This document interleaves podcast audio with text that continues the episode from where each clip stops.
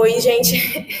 Meu nome é Daniela Calaça, eu sou psicóloga clínica, eu trabalho a partir da abordagem psicanalítica, então tá muito interligado, né, é, a sexualidade feminina e aos processos que é, a psicanálise propõe. E eu estou muito feliz, muito contente de estar compartilhando com vocês aqui esse, é, esse espaço, né? E eu, eu, também faço parte do Cinep, que é um grupo de psicólogos pesquisa pesquisadores, faço parte também da Comissão Étnico-Racial é, do CRP de, de Brasília. Então, é, a roda de conversa tem como tema sexualidade feminina, emancipação e gozo. E a gente tomou a decisão de, de tratar sobre essa roda, principalmente porque eu foi, foi meio que um encontro, né? Encontrei a Ana, a Magu, perdão. Encontrei a Magu e ela me falou um pouco sobre o processo dela de escrita e é, como está muito relacionado ao erótico, né? Eu acho que é um tema muito importante para a gente poder trabalhar, para a gente poder falar a respeito, para a gente poder se aprofundar na nossa sexualidade, que ainda assim é um grande tabu para gente, apesar dos avanços que a gente tem hoje é, a sexualidade feminina ainda é muito reprimida, e isso atravessa todas as, as nossas áreas, né? diversas dimensões da nossa vida. Então é super importante a gente ter esse espaço mesmo de acolhimento, de compreensão, de aprendizado, para a gente poder estar tá aqui compartilhando e experienciando também as nossas vivências por meio da fala. É, a gente vai se apresentar para vocês, em seguida a gente gostaria que vocês também se apresentassem para a gente. Isso é muito importante. Gostaria que a Ana começasse se apresentando. Bem, eu tenho alguns nomes, né? O de hoje é Magu, que é esse personagem. Essa persona não é um personagem, é uma personalidade. Essa é, é uma personalidade que eu uso para escrever somente sobre essas temáticas. Então, como eu disse antes, são temáticas mais erotizadas, dando empoderamento à mulher. E eu gosto muito. Eu descobri que, para mim, estar aqui hoje, lançando esse livro, falando sobre isso, é um grito de liberdade. Porque eu escrevi esse livro há mais de quatro anos e ele estava no fundo da gaveta. O tema da nossa, da nossa roda hoje é um tema que eu acho que interessa a todo mundo a partir de uma idade X, a gente já começa a se interessar demais por esse assunto. E aí eu trouxe uns poemas desse heterônimo que é Magu. Magu é uma mulher muito moderna, uma mulher muito independente, uma mulher muito é, bem resolvida.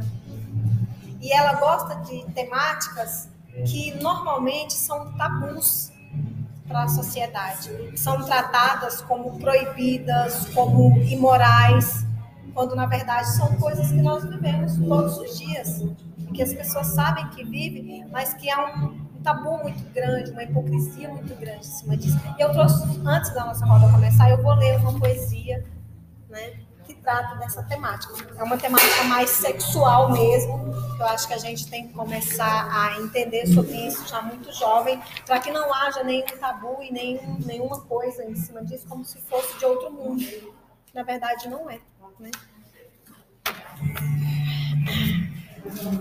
Então, Magu, ela escreve especificamente uma temática mais sexualizada mesmo, ok? Eu vou, vou tratar de um tema que também é muito, muito forte na adolescência, que é teu corpo. Só que do ponto de vista mais do, do enlace mesmo, tá? Me perco, me acho, me enrosco, me enlaço teus olhos são sonhos muitos, desejos muitos, realidades muitas, verdades muitas. Tua boca, safada, macia, deliciosa. Você, graça, desarmonia, amor e ódio, paixão, tesão, vontades, realizações. Você, eu. É. Então, eu trouxe esse poema, você, eu, o último verso eu esqueci nós. Quando nos juntamos com outra pessoa, passamos a ser nós. Né? Isso é muito importante. Eu acho bem bacana tratar disso. E tem outras coisas que nós podemos falar, né? Transa. A, A gente fala muito de transa na adolescência. Eu me lembro que era uma curiosidade assim, muito, muito absurda que a gente tinha e não tinha com quem falar. Não tinha para quem dizer, perguntar, porque as pessoas tratavam assim como se fosse algo muito proibido. E isso atiça muito com curiosidade dentro da gente e às vezes acaba levando por caminhos que não são mais algo. Às vezes acaba levando por caminhos que não são aqueles que a gente deveria ir. Porque o sexo em si é algo muito bom, é algo muito prazeroso, é algo que você descobre que pode ser respeitoso, sim, que as pessoas têm esse direito, elas podem, elas devem, elas têm vontades. Né? E isso é muito importante a gente saber. Não é algo imoral, não é algo que pode ser proibido. Tudo tem o seu tempo, mas é algo que pode ser vivido sim. Para a mulher falar sobre determinados assuntos dentro da sociedade é muito é muito complexo em função do julgamento.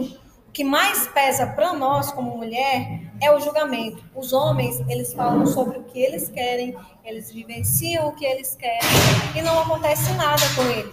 Mas nós, mulheres, a partir do momento que nós resolvemos pisar em alguns territórios, fica tudo mais pesado do nosso lado. Aí vem o julgamento, e essa é a parte que mais complica. Eu deixei esse livro quatro anos dentro do fundo de uma gaveta, sem publicar, justamente pensando se eu poderia fazer isso, quais as consequências que aconteceriam comigo, o que as pessoas poderiam falar de mim, principalmente em função da minha profissão. Eu sou professora, eu lido com adultos todos os dias, mas eu também lido com adolescentes. E eu vejo que a, a sexualidade chega para eles de uma forma muito distorcida. Essa forma é muito feia, sendo que nós podemos ver que pode ser além, que pode ser algo belo, como eu disse antes. Então, eu sou a Magu e esse hoje aqui é o meu propósito, falar por que, que eu escrevo sobre isso e a gente vai desenrolando o correr da, da roda. Eu escrevi um livro, como eu disse, deixei ele engavetado quatro anos. Tá aqui as meninas que revisaram o livro para mim, a Fabiana e a Paty. E elas foram pessoas que me incentivaram, mas o livro ficou guardado ali quatro, quatro anos dentro da gaveta. Quando eu terminei o livro, eu levei para a escola onde eu trabalhava e eu mostrei aos outros professores. E uma professora virou para mim e falou assim: Você é muito safada. Por que, que você está falando que eu sou safada? Porque você faz isso tudo. Eu disse, olha, eu sou escritora. Eu tenho imaginação. Não quer dizer que porque eu escrevi, eu tenha feito. E mesmo que eu tivesse feito, não era da sua conta. Só que assim, a pessoa. então. É, então, porque eu pratiquei. Você, você tá entendendo a ignorância do ser humano? A pessoa virar na sua cara e falar assim: nossa, você é muito safado, porque eu abordei uma temática que ainda é um tabu que mulher não fala. E sim, qual o problema de ser safada, de ter vontade, de ter desejo? Qual é, qual é o problema que existe nisso? Não existe, mas eu achei muito muito pequeno assim, a desqualificação de olhar para mim como, como uma mulher e me chamar de safada porque eu escrevi aquilo, porque ela acha que eu só escrevi porque eu faço. Então também vira pra nossa, você está extremamente safada. Gosta de safada, nasci, mas safada para mim não é algo ruim, é bom. É. Então, assim, eu acho. Devido de uma mulher também esse tipo de comentário, né? Exatamente. E coloca nome para uma cidade, que legal, você é, sabe na cidade. É um mais pejorativo mesmo. Né? Exatamente. Mas eu acho ainda muito difícil é, esse pensamento sobre a liberdade sexual ter abraçado todas as mulheres. Né? Afinal de contas, a gente está dentro de uma estrutura patriarcal, né? É, a gente aprende e não e assim eu vi algumas citações assim, né, de que a gente aprende com as mulheres, as mães ensinam, mas não são as mães, é a sociedade como um todo. Então, eu acho que é muito difícil ainda a gente é, pensar que todas as mulheres vão ter esse pensamento que a gente está construindo aqui hoje, né? Porque esse acesso a essa informação, essa liberdade, ainda não é para todas. Ainda existe algo que ainda prende né, as mulheres de alguma forma, seja pela falta, pela vulnerabilidade social, pela falta de informação. Mesmo a gente tendo é, hoje recursos né, da, das mídias sociais, ainda é muito difícil assim, você acessar um pensamento que vem sendo construído historicamente por anos e anos, né? Faz parte de toda a nossa sociedade. Eu acho que sexualidade é você se auto-habitar você habitar o seu corpo.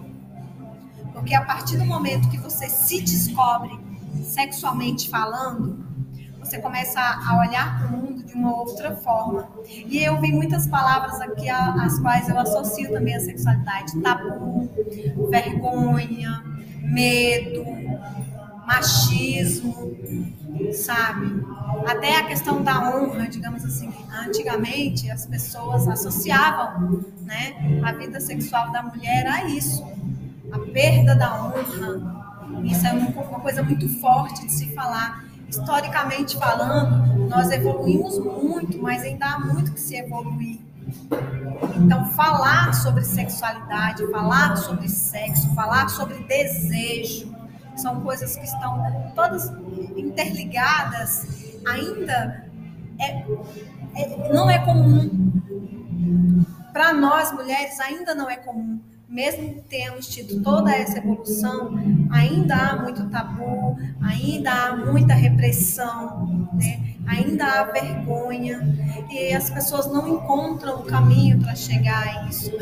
O caminho que eu encontrei foi escrevendo escrevendo do jeito que, que eu acho que tem que ser comum, que as pessoas têm que olhar e pensar assim: isso aqui não é errado, eu também posso sentir, eu também posso fazer, eu quero, eu tenho taras, eu tenho desejos, eu quero descobrir, eu quero aprender. Por que, que eu não posso fazer isso? Para nós mulheres, é, até sair na rua, às vezes, é, até sair na rua em é, é, complicado, porque, por exemplo, vou colocar a minha experiência como mulher. É, a calça comprida, que eu tô vendo aqui que tem algumas mulheres de calça, né? Eu vim de calça justamente por isso. Eu, como mulher, na rua, eu me sinto muito mais segura usando uma calça comprida do que um vestido ou uma saia. Por quê? Porque eu posso sair na rua e ser assediada a qualquer momento Alguém pode passar a mão em mim, como já aconteceu. Pode, de algum modo, me agredir. Eu estou passando ali na rua e passa um homem que está dois de mim de tamanho e passa a mão na minha bunda e, e ainda se vira e quer vir trocar porrada comigo porque ele se achou no direito de passar a mão na minha bunda. E eu me sinto agredida e envergonhada por isso. E eles acham isso muito comum. Daí entrou alguém e falou machismo aí, eu achei muito importante. Eu não tinha ouvido aqui ainda a palavra machismo. Né? A nossa sociedade, ela é uma sociedade falocêntrica, ela é uma sociedade machista, é uma sociedade que reprime a mulher e reprime os desejos da mulher. Como eu disse antes, escrever sobre sexo, sobre sexualidade, sobre desejo, sobre tara, para mim, é um grito de liberdade eu me senti liberta quando eu consegui colocar no papel exatamente do jeito que eu acho que deveria ser. Porque, veja bem, o homem, sob, sob a ótica masculina, é, eu andei assistindo uns vídeos, porque todo, todo mundo tem desejo. Ah, vamos voltar mais para o campo sexual mesmo. A pornografia é uma coisa que em algum momento vai chegar a todas nós. Todo mundo que já teve acesso, tem gente que gosta, tem gente que não gosta, mas todo mundo tem acesso a isso. E aí o que, que nós temos? nós temos uma visão totalmente masculina, que vem do homem para nós, na qual a mulher não passa de um objeto de prazer masculino e ela não tem voz. A nossa voz já foi tirada durante tanto tempo e ela continua sendo tirada ainda. Por que, que eu não posso fazer diferente? Então eu pensei, eu vou escrever sobre as taras, sobre os desejos, sobre as vontades das mulheres, sobre a vida sexual dessas mulheres, as suas experiências, e eu vou tra trazer isso para o público da forma mais natural possível, de modo que a mulher não seja julgada. Como eu disse, você não tem na, na literatura, e ainda é um grande tabu, fontes que falem dessa forma. Quando você vê principalmente vídeos que eu tinha muita vontade de transformar alguns dos meus textos em, em, vídeos, porque é uma visão completamente diferente. Você tem tudo em relação ao sexo, ao desejo, mas sob uma ótica feminina, envolve as palavras que eu ouvi aqui, que eu fiquei encantadíssima. Carinho, né? saudade, respeito, desejo, vontade. Então você tem tudo isso e a mulher pode fazer tudo sim. Por que nós não podemos? Por que nós temos que ser taxadas de imorais, amorais? Ou qualquer outro nome que os homens resolvam dar para a mulher, porque ela tem vontade própria, porque ela tem voz. E a minha voz diz: eu posso fazer e eu quero. Por que, que eu não posso ter vontade, gente? Por que, que eu não posso ter tara? Eu posso. Eu posso sim. Eu posso praticar a minha vontade, eu posso ter os meus desejos. Agora, sob a minha ótica feminina, porque eu quero, não porque alguém me pegou e me colocou lá como um objeto de prazer que não tem, que não é sujeito ativo, que não tem voz. Até nesse ponto os homens fazem isso com as mulheres. Eles colocam lá nos vídeos uma mulher que ela é totalmente passiva, que ela não tem vontade nenhuma, que ela serve única e exclusivamente ao prazer masculino. E isso é muito, isso não me representa. Eu acredito que não represente a maioria de vocês que estão aqui. Por não me sentir representada por, esse, por essa, essas falas, esses vídeos, enfim, esse, esse erótico masculino, esse pornográfico masculino, foi que eu resolvi escrever. E na minha escrita, a mulher ela é ativa. Ela faz o que ela quiser e ela faz porque ela tem vontade, porque ela quer sentir prazer porque ela tem desejo e porque ela tem esse direito de fazer e não ser julgada. É sobre isso que eu escrevo. E aí com uma linguagem muito comum, muito simples, né, de acesso fácil que você vai ler e pensar assim, eu queria fazer isso. Quando alguém lê e diz para mim assim, nossa, eu queria fazer isso, eu atingi o meu objetivo, que é dar voz à mulher, que é dar vez à mulher, que é fazer com que ela seja sujeito ativo da sua sexualidade, com que ela habite e seja dona do seu próprio corpo, da sua própria vontade. É por isso que eu escrevo. E aí eu estava pensando enquanto eu escrevia, né? Onde eu vou encontrar uma fonte? Gente, eu não pesquisei em fonte nenhuma.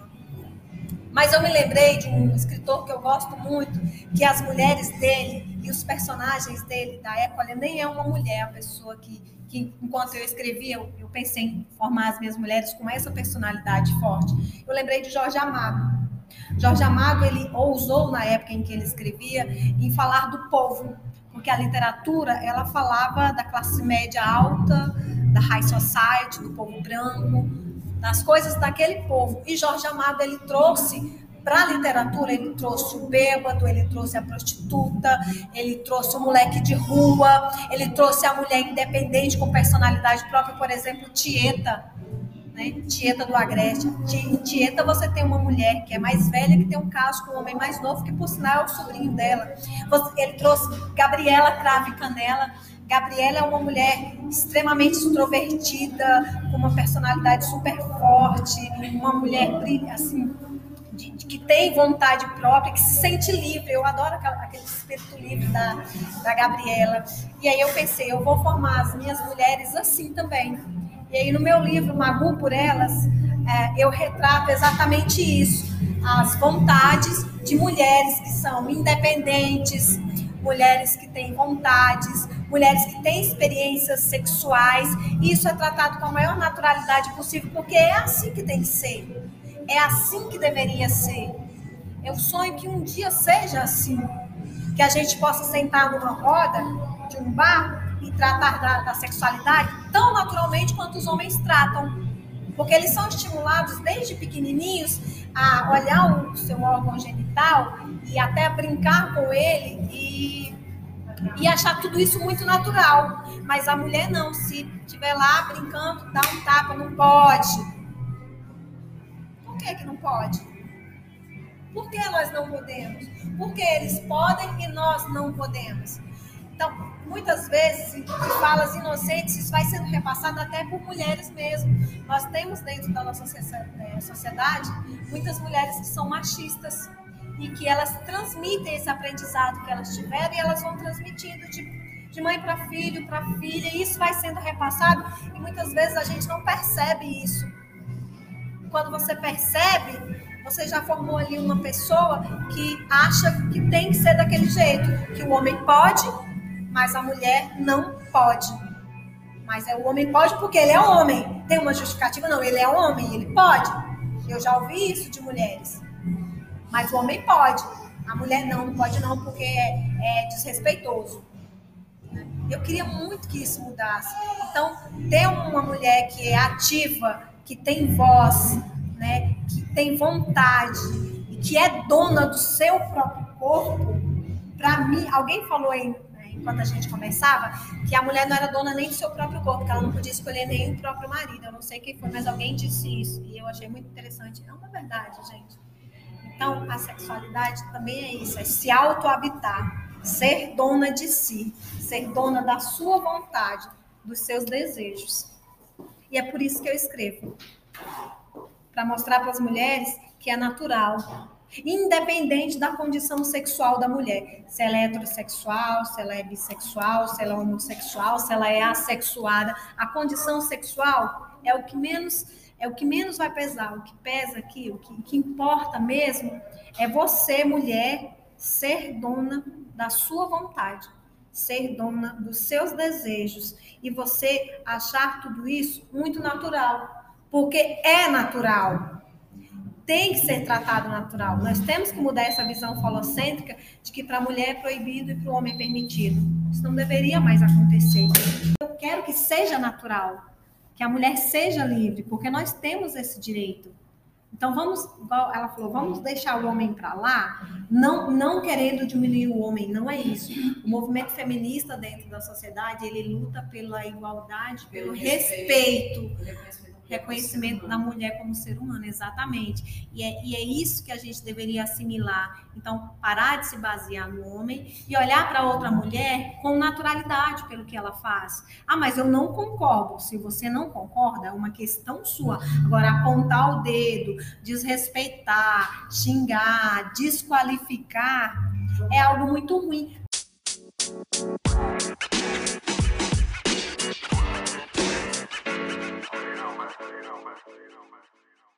Sexualidade ela atravessa diferentes dimensões da nossa vida e ela pode guiar construções de identidade e de qualidade de vida.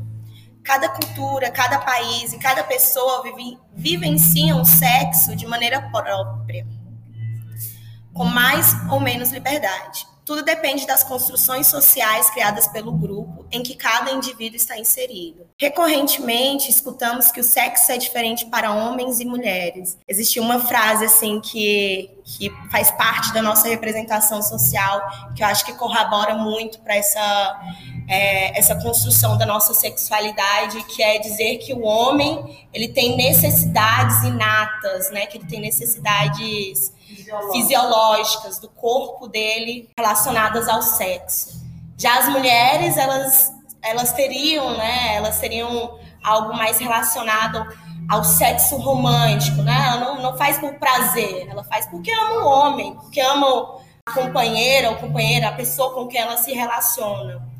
Essa, essa afirmação em si, ela revela essa necessidade da, valida, da dessa validação da virilidade masculina e desse desejo inato que o homem supostamente tem, né? E em contrapartida, valida essa questão da mulher, da feminilidade da mulher, da gentileza, de como a mulher é pura, romântica, diante do sexo. É, essa afirmação também, por muito tempo, contribuiu para que inconscientemente nós, mulheres, compreendêssemos que o sexo não era algo representativo e também necessário, e que não servia também para nossa satisfação. Essa representação social atravessou gerações e gerações e, consequentemente, ela deixou marcas na, dentro form, da forma como nós nos relacionamos. É, é, muito recente isso, né? A gente falar sobre gozo. É muito recente essa, esse espaço que a gente está tendo aqui, em que uma mãe e uma filha estão falando sobre sexualidade, em que uma irmã está compartilhando com a outra sobre sexualidade, em que a gente tem diferentes mulheres, a gente não se conhece, mas a gente se propôs hoje a falar sobre a nossa sexualidade. E isso é muito recente apesar da gente ter um caminho aí atravessado pelo movimento da, das mulheres, né, em busca e reivindicação dessa sexualidade, mas antes o sexo e o nosso gozo dentro das relações era mantido em um quarto esquecido, trancado a sete cadeados, e essa chave quase sempre era entregue aos nossos companheiros. É, a renúncia do sexo e do gozo está ligada a algumas questões simbólicas. Quando a renúncia do gozo em, em sua relação, implicitamente há também a renúncia da satisfação, a renúncia da felicidade, a renúncia da independência, a renúncia da sensualidade, a renúncia da possibilidade de ser e existir em potencialidade. Renunciar ao prazer significa adotar uma, uma posição castradora, que a gente se aniquila para o outro. Quando nós, mulheres, aceitamos nos submeter a essa posição de castração, consequentemente a gente aceita a infelicidade, a insatisfação, a, a renúncia dos nossos próprios desejos e do nosso prazer. E nos submetemos ao outro, né? Investimos no outro sem receber nada. Eu citei um pouco né, sobre essa questão do, do movimento, dos movimentos femininos, dessa luta para que as mulheres pudessem ter essa emancipação dentro da sexualidade. E isso não é uma mera coincidência, porque quando as mulheres têm o direito né, a essa liberdade sexual, quando você dá direito à liberdade sexual das mulheres, você dá liberdade para ela se expressar, para ela buscar ser quem ela é. Você dá liberdade para ela não se submeter ao outro por uma necessidade né, de se sentir valorizada, quando a gente começou a roda de conversa, e aí teve. Foi você, Maria, que comentou, né? Que antes a sexualidade estava ligada a, a, ser valorizada, né? Que é, talvez o ato sexual pudesse né, te desvalorizar se você vivesse a sua sexualidade de forma plena. Então, é sobre isso, é sobre a gente poder viver a nossa sexualidade, a nossa satisfação nas várias dimensões da nossa vida, né? A gente está dentro de uma, de uma relação e não viver somente para o outro. A gente viver a relação para nós buscar a nossa satisfação também. Compartilhar, né? E não só doar para o outro. Quando eu comecei a pensar a respeito do que eu iria falar aqui com vocês, eu me recordei de umas situações dentro da, me recordei, na verdade, das mulheres da minha vida, assim. São as minhas familiares, as minhas tias, as minhas avós, a minha mãe. Quando eu era criança, eu me recordo, assim, de alguns momentos quando as mulheres falavam sobre casamento, né? É, eu via os conselhos em que as mulheres deveriam ser sábias, em que as mulheres deveriam ser fortes e suportar tudo dentro do casamento. As mulheres da minha família são muito fortes, mas ao mesmo tempo elas são muito dependentes. É, são mulheres incríveis e que às vezes estão dentro de relacionamentos que são totalmente tóxicos para elas. Mas elas permanecem porque existe, existe uma construção, né? E aí, assim, a minha família também é muito religiosa, tanto por parte de mãe como por parte de pai. Por parte de mãe, são católicos, por parte de pai, são evangélicos. Então, isso permeia muito a, a sexualidade das mulheres dentro da minha família. Outra coisa que eu pensei a respeito e que me recordei é que existem muitas mulheres separadas dentro da minha família. E aí, assim, um, a minha, minhas duas avós, tanto materna quanto paterna, elas se separaram em um dado momento da vida delas, eu não lembro, elas, elas eram jovens, não lembro quantos anos elas tinham, mim elas já eram mais velhas, mas até hoje elas nunca, nunca mais tiveram um relacionamento. E aí, pensando sobre tudo isso, eu acho que foi a forma como elas encontraram a força transgressora delas. É a forma como elas encontraram para transgredir esse pensamento que aprisionava, né? Essa crença que aprisionava ela. Tanto os, os relacionamentos das minhas vós foram relacionamentos de abandono. Elas estavam dentro de uma relação em que elas não eram satisfeitas. Elas estavam ali, é, tiveram cinco filhos, cada uma delas. E, sim, totalmente solitária, totalmente solitária. E eu acho que a forma como elas encontraram de transgredir, de não se submeter e de encontrar uma satisfação para elas, foi exatamente isso de não se relacionar nunca mais. E olha que pesado, né? Isso, assim, de você ficar sozinha. Porque você fica sozinha, é uma, é uma escolha, assim, de você ficar sozinha. Mas ao mesmo tempo é um receio de você se perder novamente dentro de uma relação que não vai te trazer satisfação nenhuma. E aí, assim, pensando sobre a minha própria sexualidade, eu demorei algum tempo, assim, para me libertar sexualmente, para entender a minha sexualidade. E quando eu entendi que eu poderia ter prazer, eu acabei uh, me perdendo um pouco também. Quando a gente encontra, tipo assim, a liberdade, a gente se perde um pouco na liberdade. Isso é muito complexo, né? De você se reconectar e conseguir um equilíbrio dentro disso, dentro dessa sexualidade. E é, hoje a sexualidade para mim é construção, é aprendizado e é afeto, principalmente.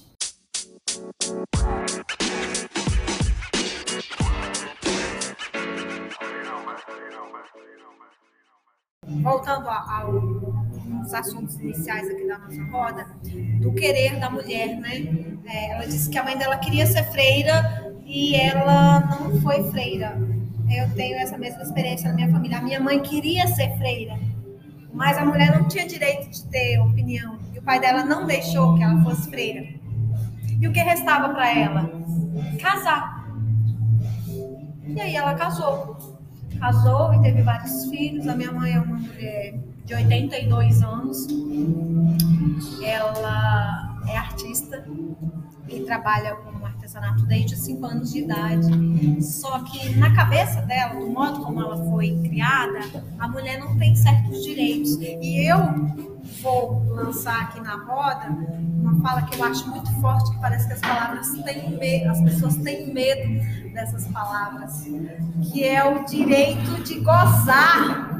Gente, nós temos o direito de gozar nós temos o direito de usufruir da nossa vontade. Ainda tem muitas limitações? Tem. Mas eu queria que vocês falassem um pouco sobre esse, esse querer nosso, esse direito. Ainda é um tabu muito grande. Quando você ouve a palavra gozar, as pessoas têm vergonha, né? Sim. Emancipação e gozo. É o meu grito de liberdade, é a minha vontade. Eu tenho esse direito. As mulheres de antigamente não podiam, ela queria ser freira e não pôde.